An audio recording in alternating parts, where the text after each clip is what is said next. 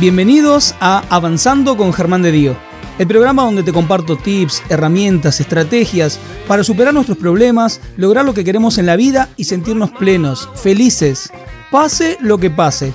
Porque no se trata de no tener problemas, sino de seguir siempre avanzando. Ahora en tu plataforma de podcast favorita.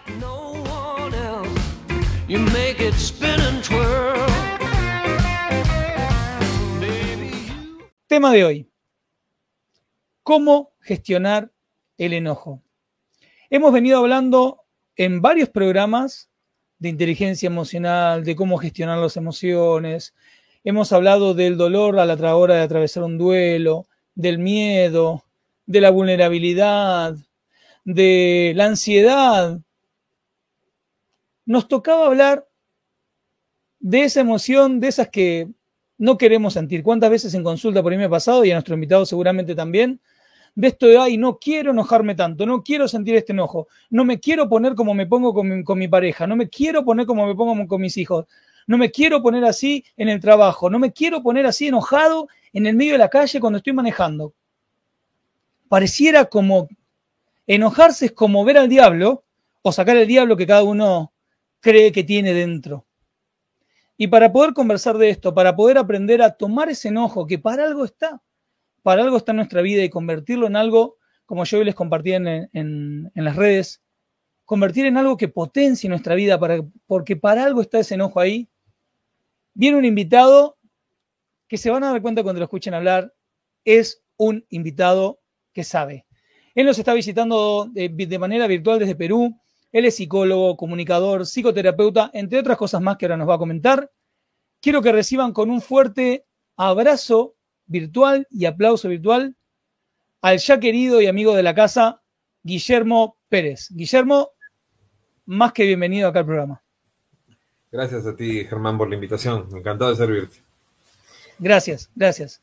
Comentar un poco a la gente que ya estoy poniendo acá en las redes para que cuando termine el programa, como siempre digo, no ahora, cuando termine el programa, así ahora se quedan conectados con lo que está pasando. Ya acá les pongo las redes, las voy a mencionar para los que nos están escuchando a través de Radio Bienestar en vivo o los que van a escuchar el formato podcast. Si lo quieren encontrar a Guillermo, Pérez en las redes, perdón, se me hizo un trabalengua, a Guillermo Pérez en las redes, ponen, entran en Instagram, arroba guille-psico-empático, repito, arroba guille-psico, psico-empático, y ahí lo van a encontrar, síganlo porque comparte mucho, de verdad, mucho contenido valioso. Eh, es más, eh, vuelvo a comentarte, creo que yo te lo había dicho, fue por un posteo hablando del enojo que te contacté, pero aparte todos los posteos, quiero decirte y comentarlo delante de todos para, para que vayan a conocerte más en las redes, quiero comentarte que todo lo que compartís me ha parecido maravilloso, lo digo de todo corazón. Gracias, de eso se trata, que ser, sea útil a alguien, ¿no? Bien. Eh, para allá, para que la gente te conozca un poco más aparte de las redes, comentarles a todos los que todavía aún no te conocen, pero ya empiezan a conocerte, a qué se dedica a, nivel profesional y si querés comentar un poco de tu vida personal, a qué se dedica Guillermo Pérez. Bueno, yo este, soy comunicador, mi primera carrera, la segunda psicólogo y me especialicé como psicoterapeuta y ahorita estoy dedicado más que nada a mi trabajo como psicoterapeuta ayudando personas, parejas y familias con trastornos emocionales distintos, diversos, ¿no? Tengo ya más de 20 años de experiencia y nada, en eso estoy enfocado ahorita y justo me vengo de atender a una persona. Bien, sí, sí, sí, viniste así como volando, volando acá conectado. Eh, aprovecho. Yo quería llegar los 15 minutos antes maniático.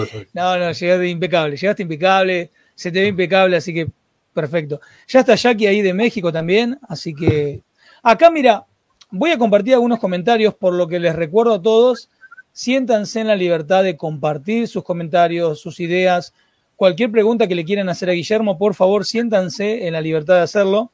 Mira, acá por ejemplo, Guillermo, y ahora vamos a, a charlar un poquito más. Acá Ana María Flores dice, yo no puedo enojarme, quisiera enojarme. Acá estaba compartiendo ya Ana María Flores y ahora vamos a meternos también un poco en lo que estaba comentando ella. Está Jackie desde mayo, está Sabrina Córdoba ahí desde, desde Córdoba también. Gracias. Metiéndonos un poco esto del, tema del enojo y la verdad que tengo que quiero blanquearte una situación muy personal. Sabes que he tenido que trabajar mucho con el enojo, porque por, mi historia de vida y por lo que he interpretado, por lo que he significado de la historia de mi vida, de mis vivencias de, mi infancia, llegué a la vida adulta con, con mucha carga negativa con respecto al enojo. Para mí, enojarse era malo. Para mí, enojarse era hasta inclusive, podría llegar a decirte, hasta de mala persona. Sin embargo, bueno, tuve que hacer un trabajo enorme, enorme, enorme para poder transformarlo en mi interior y, por eso me hacía mucha ilusión poder hablar de esto. Em, la primera pregunta con la que quiero arrancar es, ¿qué vendría a ser el enojo? ¿Qué clase de, de emociones el enojo? Antes de propiamente empezar a, definir, me franqueo contigo, Germán. Yo también, uno de, mis defectos, eh, tenía un problema de control de impulsos, tenía un problema de, enojarme con facilidad y esto a mí, pues, me genera, me ha generado una factura emocional muy alta, ¿no? Un costo muy alto, eh, impulsivo, vehemente, etcétera, ¿no? Recuerdo un maestro que me dijo, me dio un consejo cuando yo tenía 25 años, me dijo, aprende a decir lo estrictamente necesario yo decía, pues no entendía, ¿no? ¿A qué viene esto, no? Treinta años después, ahora sí entiendo perfectamente y ya eh, me acuerdo otra vez, tenía, yo era pues como trabajaba en, relaciones públicas, aplicando mi carrera de comunicador, entonces yo era muy vehemente por, y muy este, perseverante, ¿no? Tenía que sacar y lograr televisión, etcétera. Y un maestro de mate burilado de arte popular acá en el Perú, de los Andes, me dice, paciencia y buen humor, señor Guillermo, paciencia y buen humor. Yo lo quería ahorcar en ese instante, pero es lo más sabio que me han dicho en mi vida. Y la verdad que sí, o sea, paciencia y buen humor, pues, o sea, porque si no te ríes de los problemas, olvídate, hermano, ¿qué pasa? O sea, tendríamos que pagar no solamente, o sea, el hígado, el estómago, la digestión.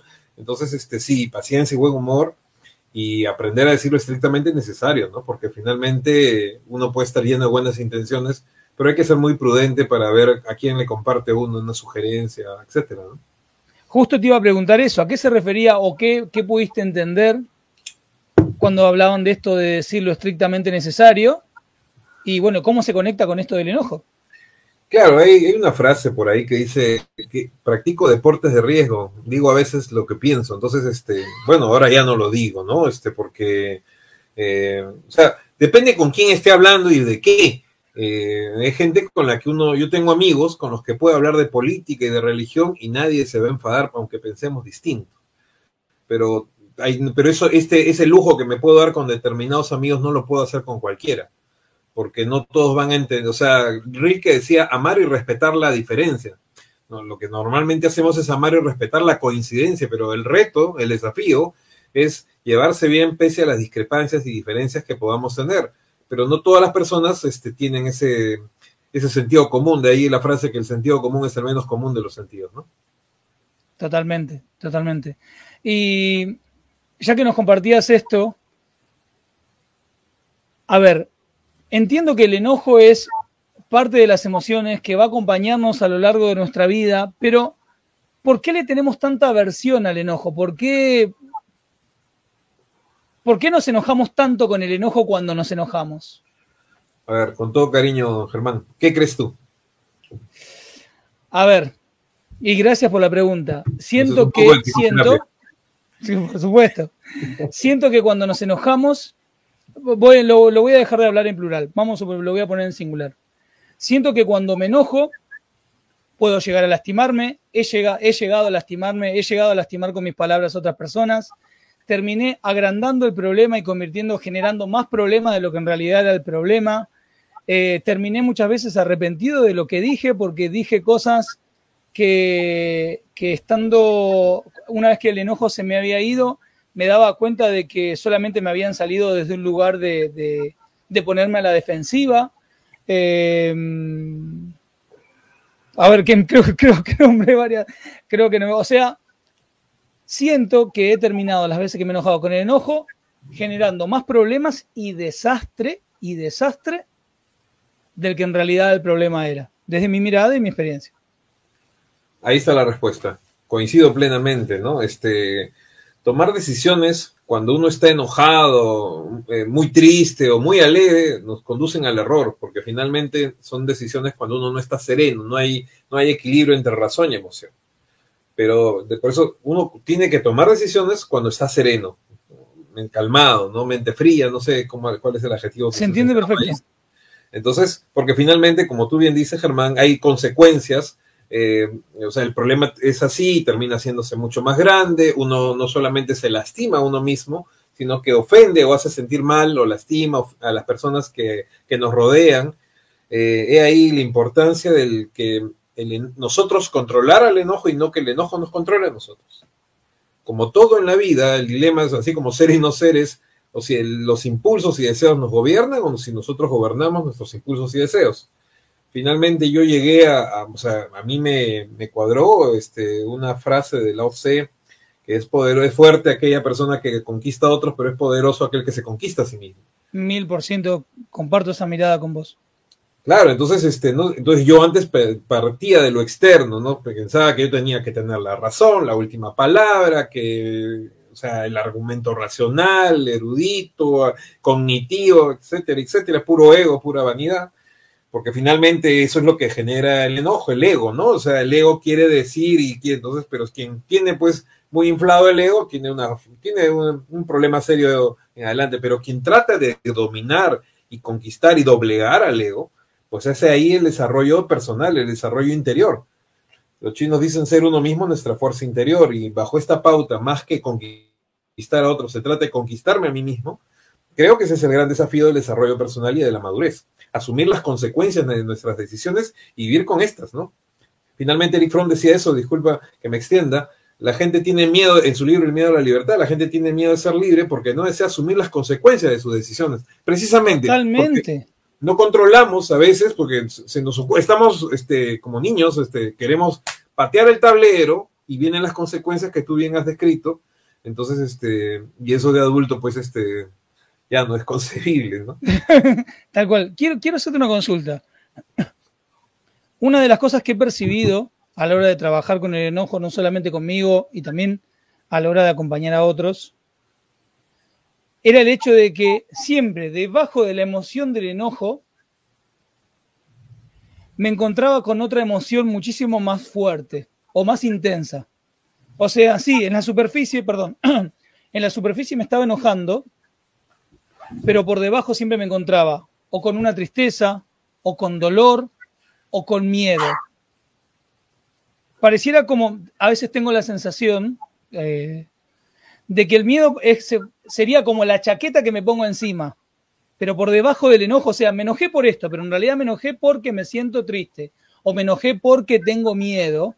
Y uno de los ejemplos que siempre me viene a la mente es, si vos estás en la calle, estás con tu hijo, si es chiquitito, y sale corriendo hacia la calle, donde van a pasar autos, por ahí te sale un ¡cuidado! O, te sale un enojo, o te sale vení para acá, cuando en realidad lo que internamente sentías era miedo de que le pasara algo, pero te salió con tono de enojo.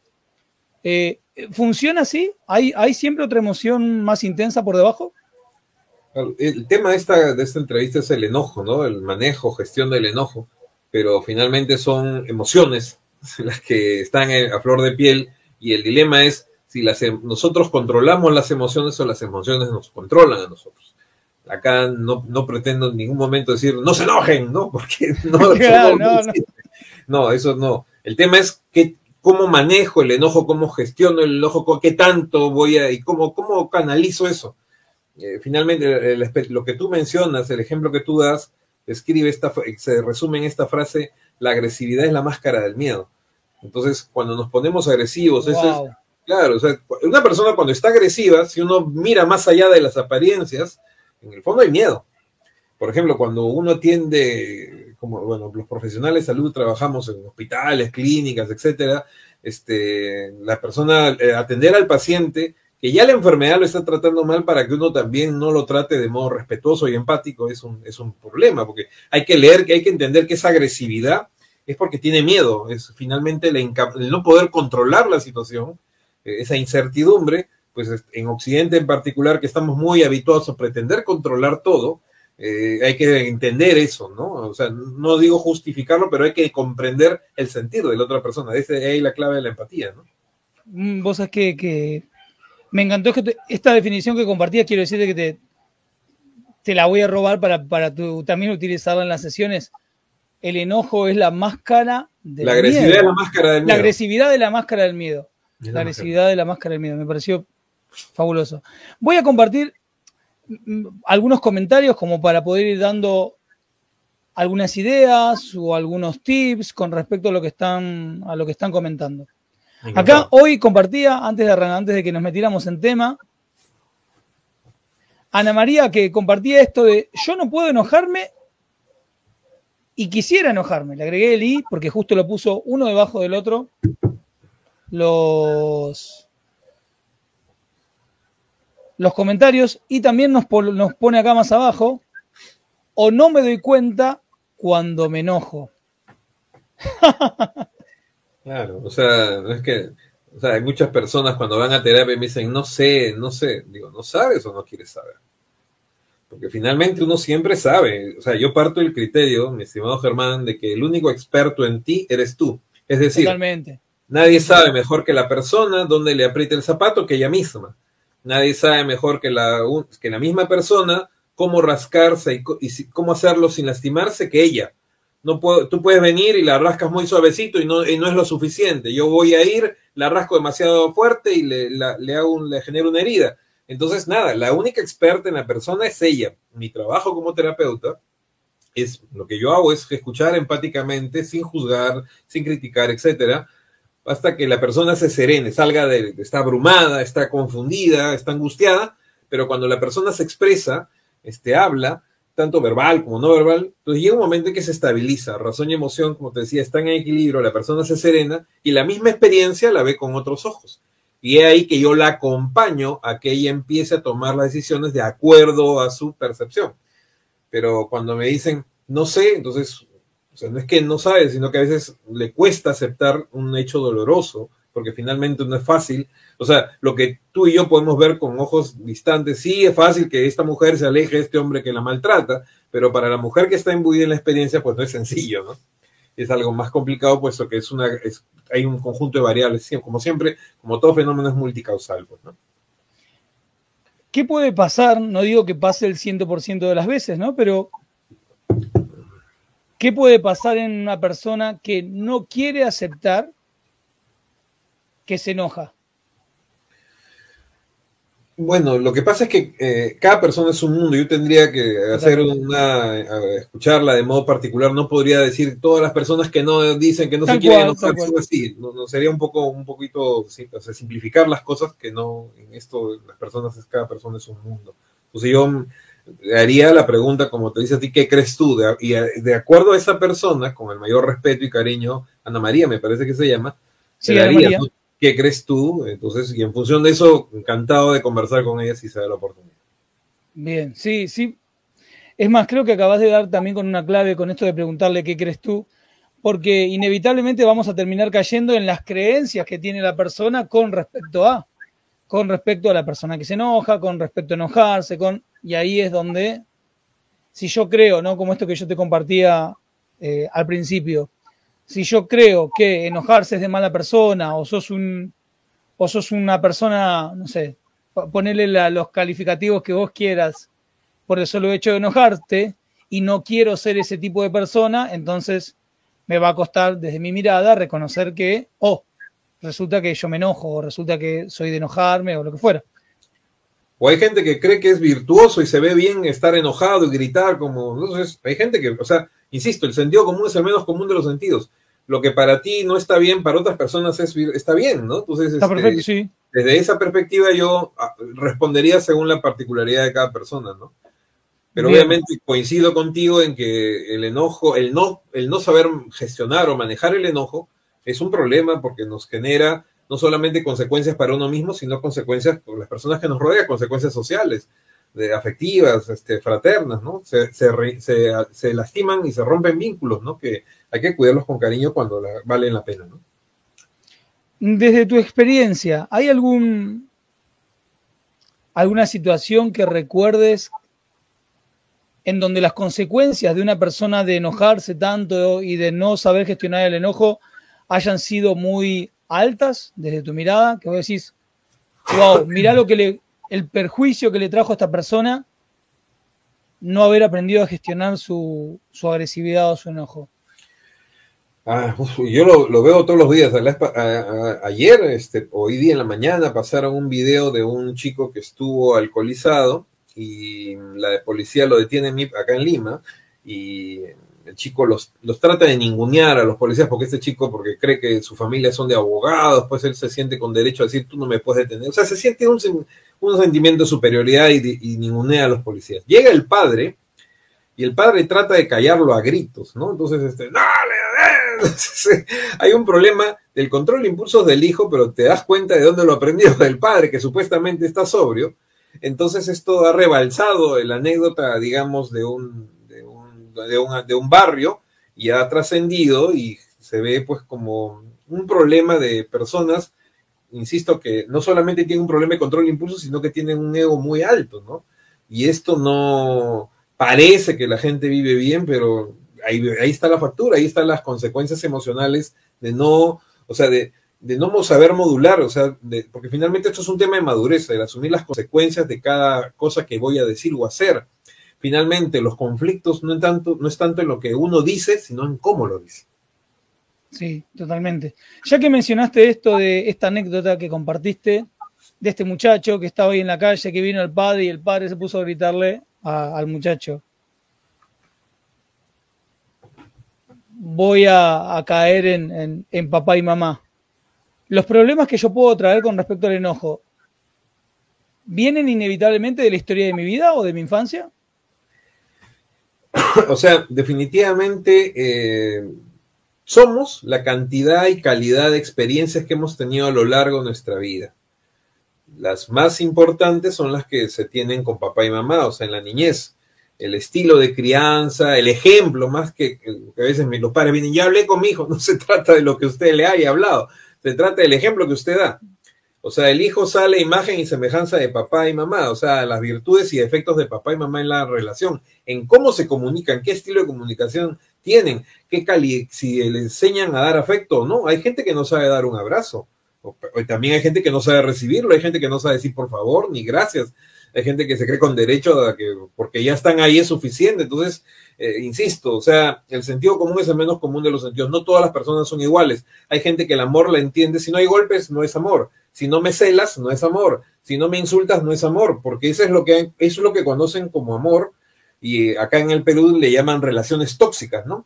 Relaciones que viven en, la agresión, en la humillación, y pero están ahí, ¿no? Este, y tú puedes, y esto no tiene que ver con la educación este, hay gente que tiene título, maestría, doctorado, que se baña en plata, pero está mendigando afecto y está pidiendo o exigiéndolo de forma precaria, ¿no? Por decirlo de una forma muy amable. Sí, no, no, no, lo compartiste perfecto. Acá, mira un comentario que nos hace Irma. Irma comenta, yo quisiera enojarme, pero no puedo. Me pongo siempre en el lugar del otro, desde mi infancia. Eh, bueno, eh, perdón, continúa, por favor, disculpa. Eh, pasa esto de que, bueno, en el caso de Irma, ¿no? Como siento que me pongo en el lugar del otro, ¿no me puedo enojar? Bueno, no, no sé qué edad tendrá Irma, lo digo con el mayor respeto, pero, o sea, lo que ahí suena, lo que yo entiendo es una actitud madura, ¿no? Quisiera enojarme, pero no puedo. Yo no sé si en realidad no puede. yo creo que lo, lo maneja, o sea, controla sus impulsos, porque tiene precisamente esta la cualidad de la empatía que, ahora, no sé si desde la infancia, se lo digo con el mayor respeto, no la conozco a Irma, lo digo con mucho cariño, pero eso de, esa es la finalidad, lograr eh, controlar el impulso. Si alguien agarra y está irritado, etcétera, el reto, el desafío es mantener la serenidad pese a eso. Obviamente eso cuesta mucho trabajo porque, insisto, hay que doblegar el ego, hay que pulir los defectos, hay que sacarle brillo a las virtudes para, poder manejar esta situación límite. No es fácil, eh, insisto, yo no me atrevo a decir que esto sea sencillo, pero la empatía ayuda. Si yo me intento, o sea, si tú estás enojado conmigo, trato de entender tu punto de vista y eso me permite eh, no quedarme en la primera impresión, sino entender, ver más allá de tus ojos, vamos a decirlo así, y entender por qué te sientes como te sientes y yo tengo que ver la reacción más eh, ponderada, más equilibrada para, como decimos acá en Perú, llevar la fiesta en paz por respeto mutuo. ¿no? Bien, voy a comparto otro comentario también. Fernanda pregunta, ¿cómo hay que hacer para tratar y llevar a una persona que se encuentra tan enojada? O sea, estamos ahora del otro lado. Estoy con una persona que puede ser padre, madre, jefe o pareja, que ¿cómo hacemos cuando el otro es el que se enoja? Desde mi modesto punto de vista, lo que yo haría es escuchar y observar. Primero, escuchar no para responder, sino para comprender, es decir, desde la empatía, ¿no? Lo que nos mencionaba la, persona que escribió antes, que comentó antes. Entonces, yo escucho y trato de entender su punto de vista para saber cómo reaccionar porque finalmente, o sea, en la vida nos vamos a encontrar que con la pareja, con el vecino, con el, compañero de trabajo, etcétera, van a haber siempre discusiones. O sea, eso es parte de la vida cotidiana. La vida está condimentada de problemas. Tener una pareja y es que necesitamos alguien con quien discutir. El asunto es este, que esta discusión sea algo que nos enriquezca mutuamente, nos permita crecer juntos, no algo que nos, este, nos, nos lastime ni nos dañe, ¿no? de la crítica, de lo que se, de eso se trata. Entonces, la persona que tiene, o sea, logra ese control de impulsos, ese control de las emociones, este, va a agarrar y va a asumir esa actitud. Insisto, no es sencilla, es fácil conversarla acá, hacer de esto un tema de charla, pero es difícil aplicarla. Es un desafío mayor al desarrollo personal. Sí, más que nada porque, a ver, el, enojo es una emoción que, que, tiene una carga de energía muy alta. O sea, cuando aparece el enojo, es como viene, viene con, una carga energía, de energía fuerte. No, no, no, no, no conozco enojos suavecitos. Puede ser en menor grado, mayor grado, pero casi siempre el enojo inevitablemente implica una, un, subidón de, esa energía que sale y por eso me enojo, ¿verdad? Totalmente de acuerdo. Este, por eso es que esta frase de, de Lao Tse la usan los monjes Shaolin. O sea, precisamente ellos dicen, ser violento es ser débil.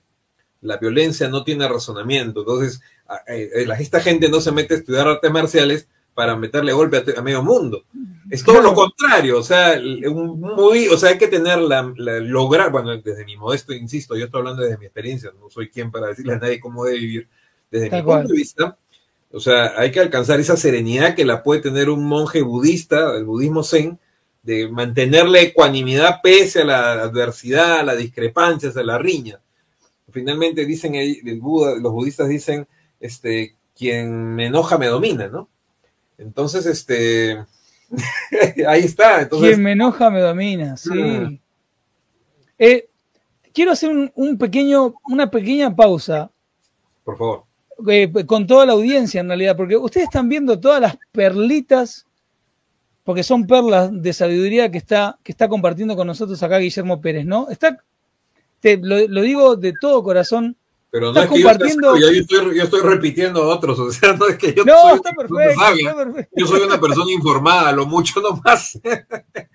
Por Pero estás compartiendo un montón de cosas que, que, que, que, hacen sentido, que por lo menos a mí desde...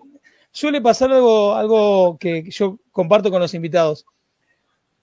La inmensa mayoría de las veces cuando siento algo de este lado, no digo que yo, uy, lo que siente Germán es lo que sienten del otro lado, pero ha pasado muchísimas veces que cuando siento algo, un como, como muchos darse cuenta, o, algo que, el invitado comparte, la invitada comparte, como que llega, como que abre eh, cabeza, corazón, lo que fuera que lo mires, suele pasar que del otro lado también hay respuestas similares. Entonces, por eso te lo comparto. Estás compartiendo muchas cosas que, que wow, me parecen, por más que sea de la OC, por más que sea de los budistas, por más que sea, lo, estás compartiendo acá y eso, eso es valioso.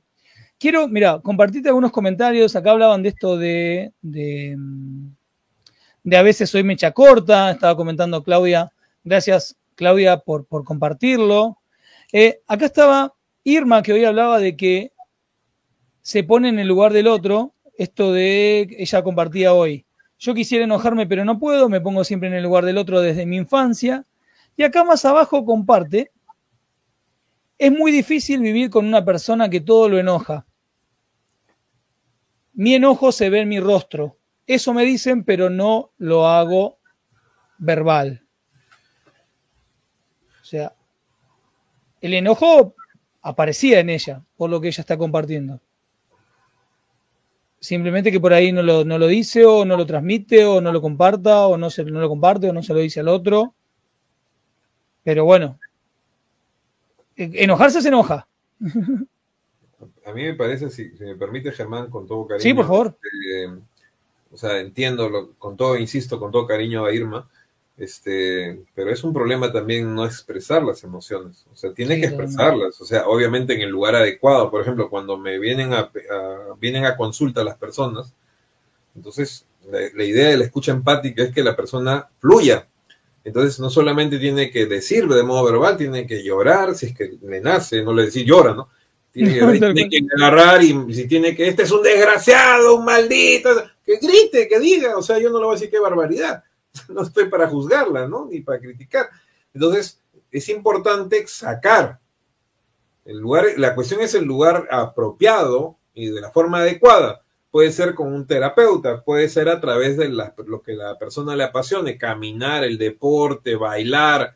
Yo tenía unas amigas que trabajaban en un canal de televisión, se iban a la azotea y se ponían a gritar y, y ya bajaban relajadas, pero sacaban todo eso. O sea, con todo respeto para las que nos están escuchando, es como tener ganas de ir al baño y no ir. Totalmente. Porque tú puedes aguantarte una hora, pero no una semana, porque eso, por un lado o por otro, se genera una infección. Y esto, insisto, con todo respeto por el, ejemplo, disculpen el ejemplo, pero esto pasa con las No, está perfecto. Acá en el Perú hay gente que te dice, yo no, yo no, no, yo no lloro, soy fuerte. Claro, está fuerte y ya después vienen los problemas intestinales, digestivos, tumores, porque o sea, finalmente eso no es ser fuerte, ¿no? Eso es agarrar y darle trabajo, o sea, darle, darle trabajo al médico porque te va a generar una... Yo he atendido personas, por ejemplo, disculpa que hable esto, Germán, este, que se han, venido, se han hecho resonancia magnética a todo el cuerpo, análisis de sangre, todo tipo de análisis, y no tienen nada físico. Han venido a terapia y le pregunto, ¿cómo te sientes? Y no paran de hablar tres horas y media, cuatro horas. Porque eso era lo que les, les o sea, no solamente hablar, sino gritar, llorar, entonces, pero es que necesitaban vaciar la mochila, vaciar el saco, porque estaba esa carga, porque yo tenía, ¿cómo te sientes? Me siento como una porquería, que estoy cargando el peso del mundo en mis hombros, etcétera, ¿no? Tienen que tener alguien con quien compartir. El gran problema del amigo, la amiga, etcétera, es que siempre la amiga o el amigo juzga, critica y da consejos desde su perspectiva. Sí, sí. Y así, con todo cariño, así no se ayuda. Lo que se trata es la única, la lo único que necesita la persona es que la escuchen sin juzgar empáticamente. Entonces, solo eso, no necesita que le, y tal vez un abrazo y se acabó. Con eso ya la persona se desahoga. Pero si obviamente la ayuda terapéutica es un poco más de eso, mucho más allá de eso, no, no es solamente la catarsis, implica la construcción y la toma de decisiones. Pero ya con solamente escuchar sin juzgar, ya hacemos bastante. Sí, se hace bastante. Acá Mirta está haciendo una pregunta. Dice, entonces detrás del enojo hay otra emoción que está ignorada. Con todo respeto, Mirta, hay muchas emociones ahí, no una, hay más de una. Este, o sea, hay emociones, hay sentimientos encontrados. Y con todo respeto, si es que no las puedes verbalizar, si no puedes expresar ese, esa emoción, ese enojo en el lugar y forma adecuada, ahí hay un problema que con todo cariño sugiero que pidas ayuda, porque no te puedes vivir conteniendo por el nombre de la, de la prudencia. O sea, todos tenemos que canalizar, sacar nuestras emociones. El enojo se tiene que expresar. El tema es que no lo vas a hacer si tu jefe te llama la atención o tu pareja te llama la atención. Vas a decir, ¡ay, desgraciado, tengo que expresarte mi enojo! No es así. Claro. No, no, Este, me ha dicho Guillermo Pérez que tengo que sacar mi enojo y te lo digo, desgraciado, basura. No, no es lo prudente. O sea, hay que encontrar la forma, el lugar adecuado donde canalizar. Entonces, insisto, eh, la terapia de la persona que te escucha, sin juzgarte, está muy bien pero si no hay eso por el momento, es cantando, que gritando, este, bailando, lo que a cada persona le apasiona, le entusiasme, la haga sentir bien, su hobby. Hay gente que se relaja tejiendo, este, rompiendo cosas, ya, eso depende de cada persona, no hay una receta. Es más, me hiciste acordar, tenía una amiga hace, hace mucho tiempo que no la veo, pero me acuerdo que su terapia era ir a la cancha, ir a la cancha de fútbol. Y ahí se largaba y se, pero todo, ¿no? le mandaba saludos a la mamá, a la abuela, a la tía del árbitro, de los jugadores de fútbol. ahí, ahí, se, ahí se, decía, salgo hecho una seda de la cancha, dice. Claro, es que ahí saca el enojo, o sea, se, se, relaja, todo, o sea, todo se canaliza bien ahí. Y lo mismo en las artes marciales, todo. Es que ese es el lugar, porque finalmente lo que se trata es de expresarse, de, de expresarse, insisto. Entonces, las formas de expresión corporal, así como hay la danza, que es expresión corporal, todo, el movimiento, el ejercicio, todo, el, bailar, todo es expresión corporal. El deporte es expresión del fútbol, como está haciendo tu amiga, me parece excelente, porque finalmente se ven los resultados, ella se siente mejor al salir del, partido. Sí, totalmente. Acá Adriana consulta. ¿Puede ser que algunos usan el enojo o se muestran enojados para aprovecharse de la debilidad del otro y salir con la suya? Le diría a Adriana con todo cariño, ¿qué crees tú? Porque por algo me hace esa pregunta. Entonces, este, entonces, según lo que ella dijo, yo creo que hay personas que sí y otras que no. O sea, no toda persona lo hace para con doble intención. O sea, a eso voy. Habrá personas que sí, pero no todas. Entonces, eso, de acuerdo a la experiencia de ella, por eso le digo, ¿qué crees tú? Le diría con todo cariño a ella, ¿no? Eh, mira, un comentario que aporta acá Ana María, recordás a Ana María Flores que hoy estuvo compartiendo, que estuvimos hablando de las creencias y de todo esto. Escuchar lo que comparte, me parece muy valioso. Es verdad, a veces me enojaba y para que no me critiquen, decía que me enojaba conmigo misma.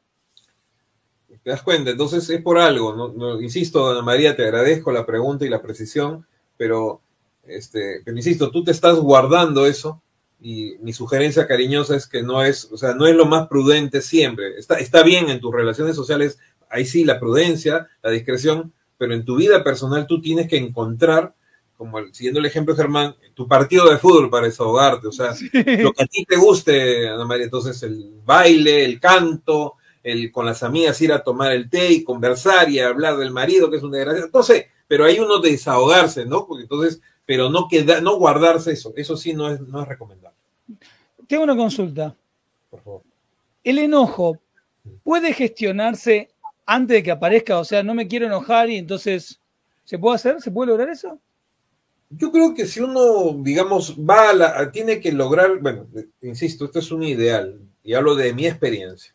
Eh, yo voy al mercado, a, la tienda, etcétera, y hay la posibilidad de que la persona me trate cordialmente, como que no. Entonces yo voy con la actitud de, o sea, yo al menos lo que yo a la conclusión que llego a mis 53 años es que no voy a perder los papeles de nadie. O sea, si alguien se enoja o malinterpreta el pedido que yo le hice, etcétera, pues yo lo tomo, o sea, ya no me afecta, porque el ego lo estoy trabajando, te lo digo con la, mayor modestia de Germán, entonces ya no me siento que ah, va contra mí y yo tengo que responderle y decirle lo que es su verdad. No, ya no.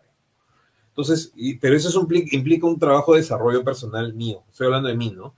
Pero entonces, toda persona que logre eso, o sea, doblegar, insisto, o sea, sacarle brillo a sus virtudes, eh, aparte primero identificarlas y de ahí sacarles brillo, y sus defectos también identificarlos, pero doblegarlos. No es que a mí me tienen que querer como soy, es así, no se crece, ¿no? Mm. No, uno identifica sus defectos y trabaja en doblegarlos. Ese es el gran desafío de, vivir plenamente. Eh, porque si no, no vamos a vivir en paz. O sea, ese ejemplo de fluir como el agua, implica pues esa actitud de no, o sea, va a haber alguien que te provoque y en vez de confrontarlo te vas por el lado. Entonces, yo creo que eso se tiene que trabajar eh, desde antes de salir, como tú decías en tu ejemplo, ¿cómo no, este Bien, voy a compartir un comentario más. Ya estamos entrando en los últimos 15 minutos del programa. Soy Gladys, me dice tu vecina, porque es de aquí de la misma localidad donde, donde estamos nosotros. Es más, no sé si vivirá cerca o lejos, pero estamos en la misma localidad. Ella dice, Suelo enojarme, suelo, también tienes una vecina Gladys, está muy bien. Suelo enojarme cuando mis vínculos me lastiman con sus actitudes. Intento no tener esta emoción, pero en el enojo les explico, les explico, perdón, sus errores. Gracias, Germán. O sea, como que acá le decimos acá en Argentina, no sé si has oído esta expresión, cantar las 40. Cuando me enojo, le canto las 40, le digo lo que le tengo que decir, le digo sus errores, le digo lo que se equivocó, le digo lo que me lastima. Le digo sus verdades, ¿no? Le canto sus verdades, ¿no? Sí, Exactamente. Es, similar acá. Claro, el problema con ello es que, ¿qué, se, ¿qué ganamos? Está muy bien, pero ¿qué se gana con eso? Con todo respeto por ella, ¿no? Por su opinión. Tal cual. Y ganas una situación, o sea, una gestión del conflicto adecuada, yo mis respetos. Desde mi punto de vista, no ha funcionado así. Yo he practicado eso que ella menciona y a mí no me ha salido bien. Eh, entonces, ahora lo que he aprendido es que cuando una persona, o sea, obviamente, como ella bien dice, legítimamente, porque te lastima más que las palabras las actitudes. Como esa expresión, eh, te azoto con mi indiferencia, ¿no? Porque finalmente la indiferencia es una forma de maltrato muy severa. Sí, es una actitud, no te está diciendo nada, no te grita nada, pero su actitud eh, ofende y hace sentir mal. Entonces sí, ella tiene derecho a reaccionar, claro, pero no de esa forma, diría yo, si me permite, con todo respeto, insisto, sino que creo, porque eso de cantarle las verdades, decirle sus cuatro, ¿no? Que cuáles sus verdades, sus cosas, ¿no? Porque en vez de agarrar y calmar y la otra persona va a entender que se equivocó, que eso, ese, ese comentario o esa forma de decir las cosas la hicieron sentir mal a ella, no va a entender eso, sino que va a seguir, o sea, es como echarle más leña al fuego. Tal cual. Vuelvo a compartir las redes de Guillermo Pérez porque fíjense que si en 45 minutos, 50 minutos de programa, todo lo que estuvo compartiendo con nosotros, eh, imagínense todo lo que puedo hacer con ustedes, ni hablar si ustedes se sienten inspirados a tomar sesiones con él, sino también seguirlo en las redes, arroba guille-psico-empático, repito, arroba guille-psico-empático, y lo pueden seguir. El Facebook, ¿recordás cómo es tu Facebook, este, Guillermo? Sí, hay una página que yo gestiono que se llama Escucha Empática para Empatizar. Repito, Escucha Empática para Empatizar. Es decir, todos los las posts, las frases que yo salen en Instagram también salen en Facebook, pero a lo que pasa es que cuando antes, digamos, era más popular Facebook que ahora, yo ahí hay videos, videos de todo tipo. Entonces, este, hay ocho, hay este, la Tse, hay, hay los clásicos, ¿no? Este, Shakespeare, hay de todo. Entonces, es mucho más rica la página, pero en Instagram, yo encantado a quien lo necesite, si obviamente consideran de que yo puedo ayudarlos. Bien, o sea que lo reitero. teléfono y por WhatsApp conversamos y ya obviamente ya es cuestión de coordinar, con todo gusto. lo reitero entonces, en Facebook, escucha empática para empatizar. Sí. Lo reitero entonces, chicos, para todos, queridas locas, locos conscientes, escucha empática para empatizar y ahí van a encontrar todo lo que comparte Guillermo Pérez también. A ver, estamos ya en la recta final del programa. Se hace corto el programa, ya me lo vienen diciendo todos los programas, Germán, se viene haciendo corto, se viene haciendo corto, se viene haciendo corto el programa. Vamos a tener que meterle en algún momento media hora más. Eh, ya que estamos entrando en los últimos minutos, a todos los que nos están escuchando, que seguramente quieren trabajar con su enojo o que quizás vivan con una persona, pero enfocado a los que quieren trabajar con su enojo cuando aparece. ¿Cómo hacemos para gestionar este enojo cuando lo sentimos?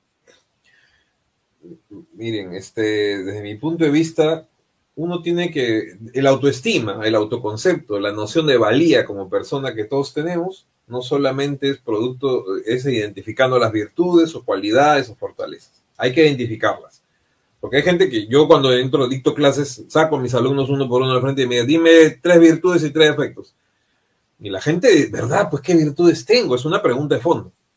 Entonces, es importante que, bueno, mi modesto entender que la persona identifique sus virtudes y sus defectos. O sea, qué le permite vivir mejor con los demás y consigo mismo y con los demás ¿Y qué le impide convivir con los demás y consigo mismo? Y ahí están los defectos, que la impulsividad, que, el engreimiento, que el orgullo, etcétera. Y cada quien, cada persona dirá lo que tenga bien decir.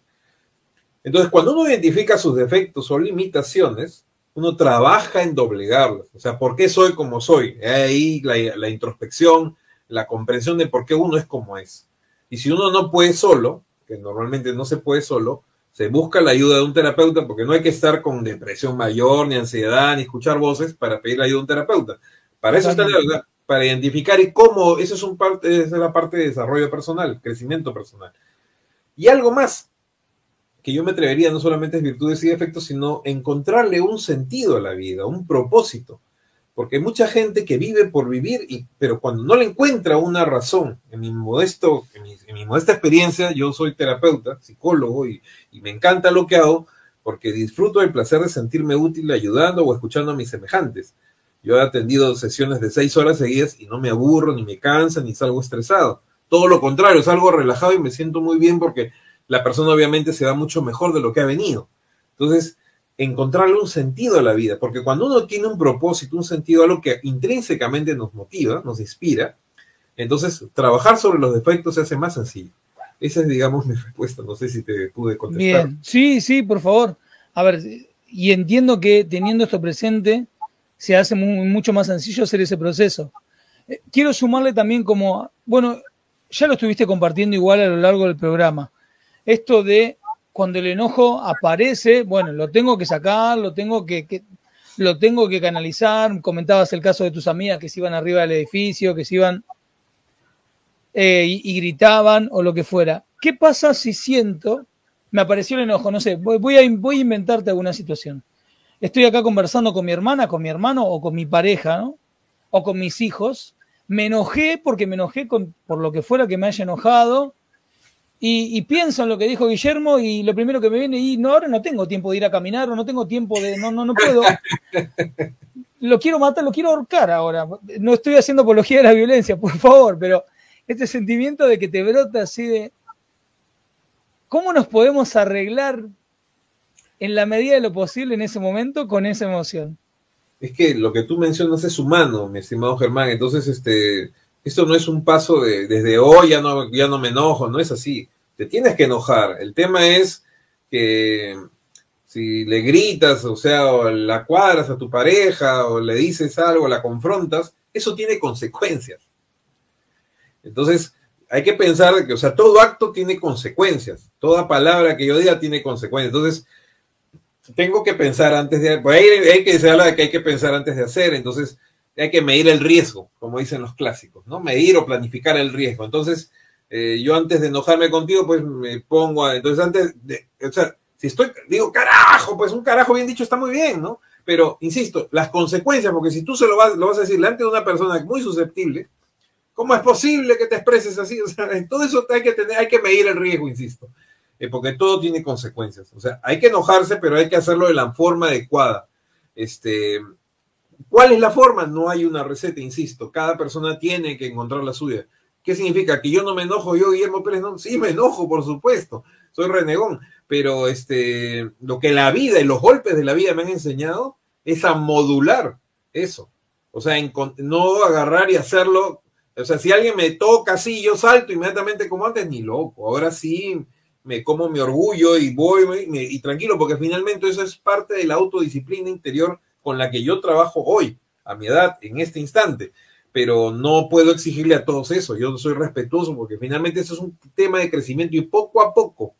O sea, eso no es de la noche a la mañana. Como toda virtud, o sea, es fácil eh, criticar, pero corregir una virtud, o sea, modificar un, es, es, forjar una, implica trabajo serio, insisto, doblegando el ego, desde mi entender hoy, este, el ego finalmente es el gran enemigo, este, el yo tener la palabra, la última, la, última palabra, tener, dar la, eh, tener la razón, no, ya no, ya, este, no, alguien me hace algo y no, ya ahora mido las consecuencias porque ya me ha pasado, entonces, este, ya, y por lo tanto, no voy a perseverar en el error, ¿no?